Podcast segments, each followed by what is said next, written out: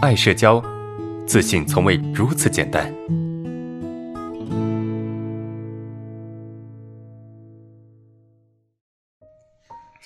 好，接下来这个问题是安老师好啊，非常感谢你，我社恐已经好了一半多了，感谢一路陪伴。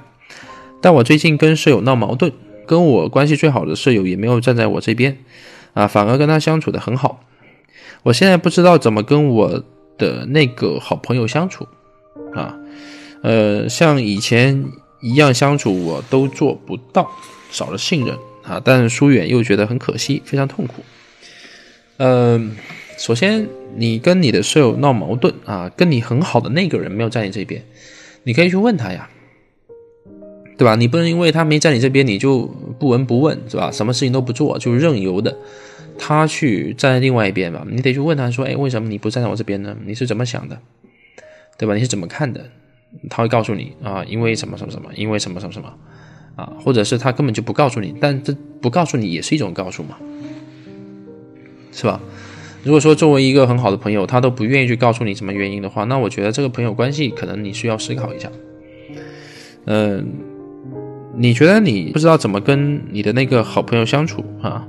啊，没办法做到。你今天说的，你今天说的太绝对了，不是没有办法跟那个朋友像以前一样相处，你是可以做到的，但是你得主动，对吧？你得主动，你不能老是被动去等待吧，对吧？因为被动等待，除了你会胡思乱想。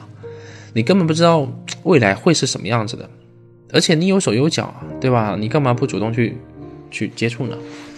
那主动你不主动接触，你怎么知道你们关系没有办法恢复到你认为好的状态呢？是吧？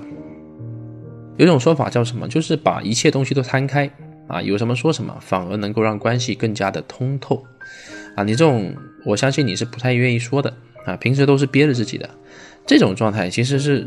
很容易尴尬，那很容易去让关系永远停留在那个地方。我觉得这不是一个成年人应该做的事情。一个成年人应该学会去面对它，啊，就是那个东西，你觉得你怕，你不敢去面对，但是你越得去面对它，啊，因为这个坎你迈不过去，你不可能这辈子就这个朋友，你还会有其他朋友。但你面对其他朋友的时候，啊，面对类似的事情、类似的矛盾，难道你就暂时远离吗？我觉得太可惜了，明白吗？怎么面对？去沟通啊，去说啊，去把问题掰开呀，对吧？为什么？去了解为什么，了解原因，对吧？去告诉他你的理由、你的想法，让他理解你，这些都是如何做啊，对吧？